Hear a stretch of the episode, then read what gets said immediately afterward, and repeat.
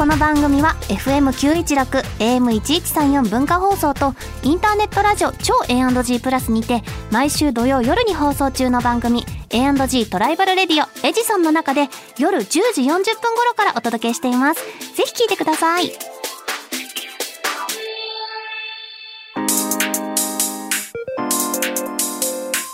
週刊秋田書店ラジオ編集部。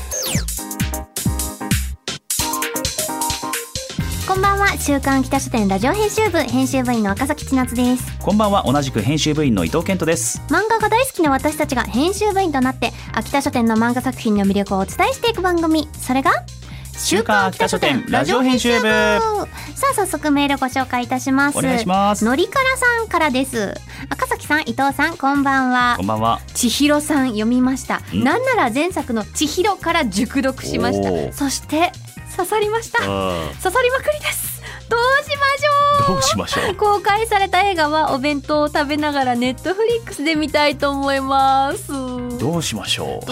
うしましょう？もう見てくださいお弁当食べながら、いやいいですね。うん。映画館まで行かなくても映画館もちろん行ってもいいんですけど、うん。ネットフリックスでも見られるそうです。見て共有しましょう。そうそうそう。どうやらこう原作を読んでから映画を見るとより理解が深まるというはい。ことも聞いておりますので、うん。お楽しみにしててくださいね。はい。それではそろそろ始めていきましょう。週刊秋田書店ラジオ編集部。スタート。この番組は秋田書店の提供でお送りします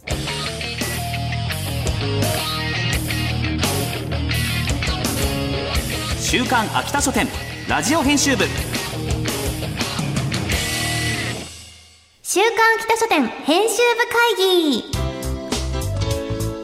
ここからはさまざまなテーマに沿って取り上げた漫画作品を編集部員の僕たちがあれこれ掘り下げていくコーナーです。今週も僕の心のヤバいやつ特集と題して担当編集者の高橋啓太さんに来ていただきました。こんばんはこんばんは。秋田書店の高橋啓太です。よろしくお願いします。はいよろしくお願いします。2週目ということで、はい。今回はちょっと僕ヤバのキャラクターについてうん。お話をしていこうかなって思うんですけれども、主人公市川京太郎、まあ、最初はねこう中二病でちょっとこええ。うネクラというか、うん。陰キャな感じで始まりましたけど。いらないっつって、うん、どんどん成長して魅力的なキャラクターになってますけれども、うん。高橋さんから見て市川くんはどうですか？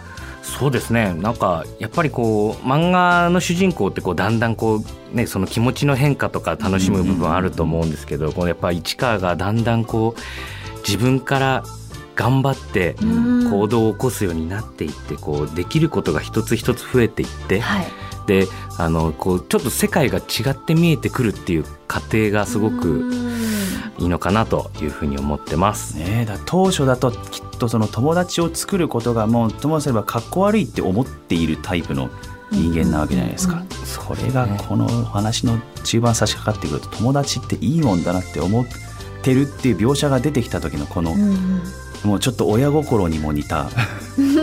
よかったな京太郎よかったな。なんかこう僕のねね。心のやばいやつっていうものの意味合いがだんだん変わってきてる感じがそうですなんかねいいですよね。最初はこう、なんていうかその危なげな本みたいなものを持ち運んだりそうですね。しててそういうやばいっていう意味なのかなみたいなこううん。人を殺めてしまうぞみたいなそんな本とか持ってたんで。懐かしいですねもうねそうまさにもうね昔のことのようですけど今の心のやばいやつって別のものなんじゃないだろそううかですね。市川も最か初はこう自分の中に芽生えてるそのうん。何かやばいものにこうあんまりこうこれはこの気持ちは何なんだろうっていうところから始まって、うん少しずつその答えがこう市川の中に芽生えているのかなという感じでしょうかね。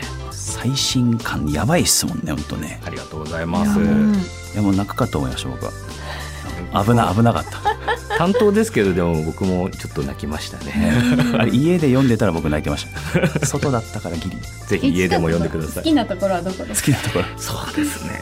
うん、いや可愛いんですよね。うん。僕はあの山田とダブルヒロイン説を推してその勢力だ。そうですね。ちょっとバレンタインデーでチョコあげてる時ありましたけどね、はいそうですね。うん。はい。ヒロイン力確かに高いですよねね。確かに可愛いどちらかというとそのね山田の方がちょっとヒーローチックというか、そういう描かれ方をねされてますしね。大丈夫かな？僕はあのなんか編集者なんですけどなんかファン目線なことばっかり言ってます。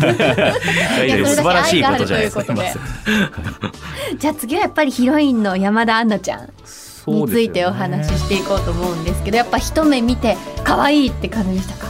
最初から。そうですね。山田のまあなんていうんですかね。皆さんあのやっぱよくその食べる子っていうか、うん。美味しそうにものを食べる子ってすごいいいなって思うと思うんですけど、うん。なんか僕同時に山田ってあのまあ話を進めていく進んでいくとこうちょっとこう影のある部分とかも垣間見えたりとかすごくパーフェクトなようで本当はなんかこうちょっと人間っぽさもあったりとかして、だその市川がだんだんこう輝きを知り始めるのに対して山田はこうそういうこう自分の中に隠れていたこうやばい部分をさらけ出せるようになっていってるのかなっていうか、うん。そういうところがなんかこう人間っぽくて好きですね。そうですね。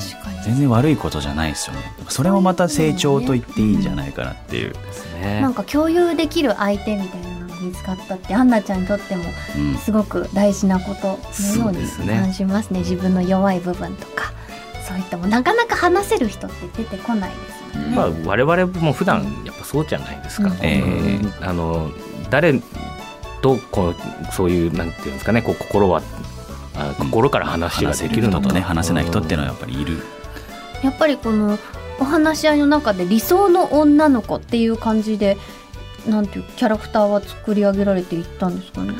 もともとは、まあそのまあ、桜井のりお先生が、まああのまあ、僕も実はその伝え聞いた話でしかないんですけど、まあ、あのすごいあのアイドルをお好きだった時期があったみたいでで、まあ、その中のあ一人がモデルになってらっしゃるっぽいことは聞いたことがありましたけどね。あー。じゃあそういうところもこのキャラクターを作る上でのヒントになっているはい。のではないかと。うん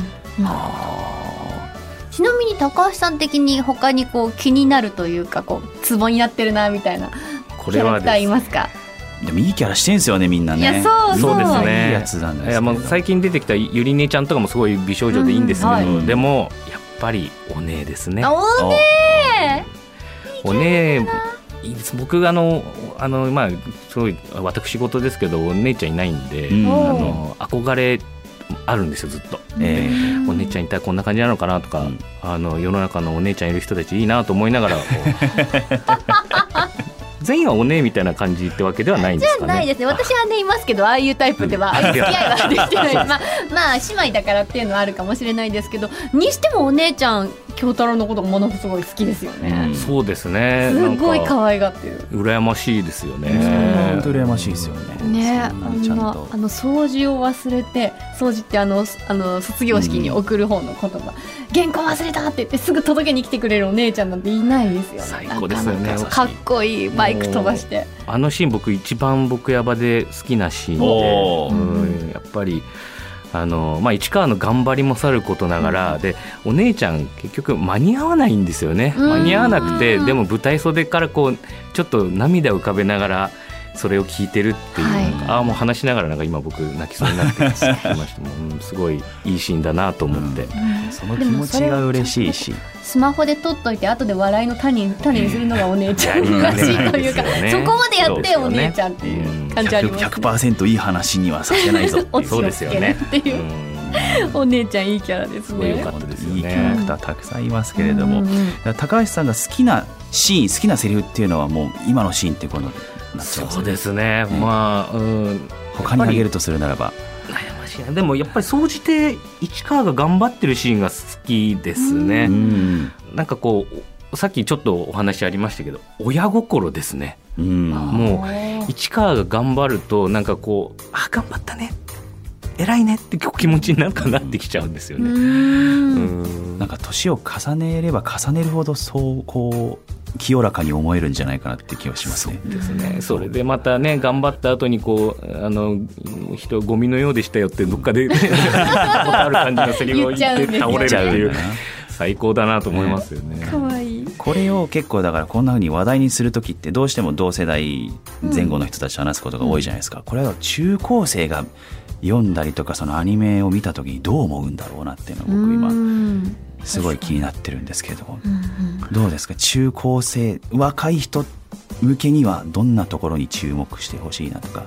そうですね。あの、まあ、シンプルにその、うん気になるのが、そのやっぱり今もうねこういうコロナ禍でだいぶ状況も変わったと思うんですけれども、こうそういう中でその普通の学校生活がなかなか送れなかった子たちがこの作品を見た時に、こうちゃんとスッと入ってくる中身になってるのかっていうのはすごいずっと気になっていて。うんだからそういう方がもし楽しんでくださってるんだったらすごく嬉しいなと思いますね。はい。こういうところでこのまあ青春の補完じゃないですけれどもそういうところできっとこう受け入れてくれる人多いんじゃないかなというふうに思います。うん、またアニメになっていろいろ反応もきっと来ると思うので、はい私たちも楽しみにしたいと思います。はいということでいよいよ来週4月1日よりスタートするテレビアニメのお話ここからしていきたいと思うんですけれども、3月18日には先行上映イベントを行われたということなんですけれどそうもなんです。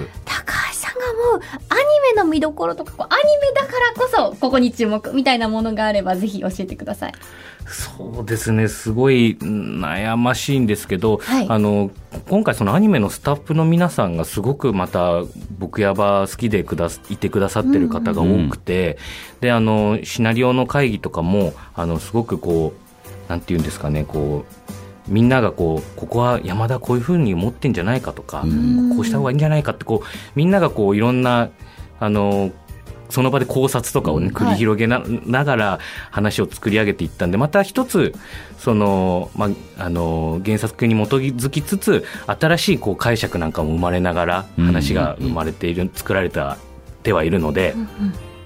なんかそういうところをあの原作との違いなんかも探していただきながらでアニメを見た人たちがまた原作と同じようにこうあのリアルタイムでこうあの考察というか、はい。うんあのなんかこうみんなすごいんですよ。恋愛論みたいなのをバーって恋愛論そう繰り広げてほしいですうん書いねて。く放ださってるんです。ええ。ぜひアニメでもそれやってほしいなと思います、ビジュアル面ではどうですか？もうなんかなんて言ったらいいんですかね。最初まあ PV 拝見した時からもう感動しちゃって、あのー劇場対策みたいななんかこう、ねまたなんか PV も面白い作りでしたよね。そうですよね、そのセリフの応酬をあえてこう、うん。はい。ポンポンポンポン。畳みかけるような感じでで音楽も素晴らしいですし。いやよかったです、はい。PV の後ろに弾いてあるこう音楽も社用よろしかさんのはい、ヨルシカさん。曲でしたけれど、僕もすごいヨルヨルシカさん個人的にすごいあのファンでもあるんであの、うんすごく嬉しいです。うん、なんというかこう青春のエモいエモい感じ？っそうですね。ていうのがすうんごく表現されてる曲だな、すごく文学的な、うんあの曲に仕上がっていらっしゃるなと思ってます。はい、ぜひ楽しみにしていただければと思います。はい。エンディングテーマは数センチメンタルというタイトルで小花ラムさんが、えー歌われるということで、エンディングテーマのこの数センチメンタルっていうのが一体どういうことなんだろうなみたいな、ね。わかるような。数センチメートルではなくて、数センチあメンタル。本当だ。数センチメンタルだ。そうメートルじゃない。気づいとらセンチメんかったンタルなんだ。数センチメンタルだ。そうそうなの。わどういうことだこれ。これまたすごい ですかね。なかなかこうエモい楽曲になってますので、ねえ、はい。楽。しみですね。キャストも魅力的な方々が出演されます。市川京太郎役に堀江俊さん。山田杏奈役に陽宮ひなさん。そしてあの高橋さんもご注目のお姉ちゃんが田村ゆかりさん。そうなんです。ということで私としてはすごい結構意外なキャスティングでめちゃくちゃ楽しみです。もうね、あの、あれです。あの、アフレコ僕お邪魔しましたけども、はいめちゃくちゃいいです。すんごいいいです。そうですかなんかあのお姉ちゃんのこうなんとかざっくばらんというかなんかあの市川君にちょっと似てる感じ、あの結構でも可愛いです。可愛い感じになってますんで、なんかどういったらですかね。こう、ま、漫画のねをどういうイメージで皆さんあの思っていただいてるかあれあれですけど、僕はすごいこうドンピシャでしたね。うんはい、これだよこれと思いました。えーそのあたりもどう皆さん演じられるかもすごい楽しみですねはいはいさてということでそろそろゲストの高橋さんとはお別れの時間になりましたけれども最後に改めてお知らせをお願いしますはい。少年チャンピオンコミックス。僕の心のやばいやつコミックス第8巻。現在絶賛発売中ですテレビアニメはテレビ朝日系全国24局ネット沼アニメーション枠他にて来週4月1日よりスタートですぜひご覧くださいはい。というわけで、今回のゲストは、秋田書店の高橋啓太さんでした。ありがとうございました。ありがとうございました緊張した 以上、週刊北書店編集部会議でした。週刊北書店ラジオ編集部エンディングです。次回は週刊少年チャンピオンで連載中の気絶勇者と暗殺姫を特集します。お楽しみに。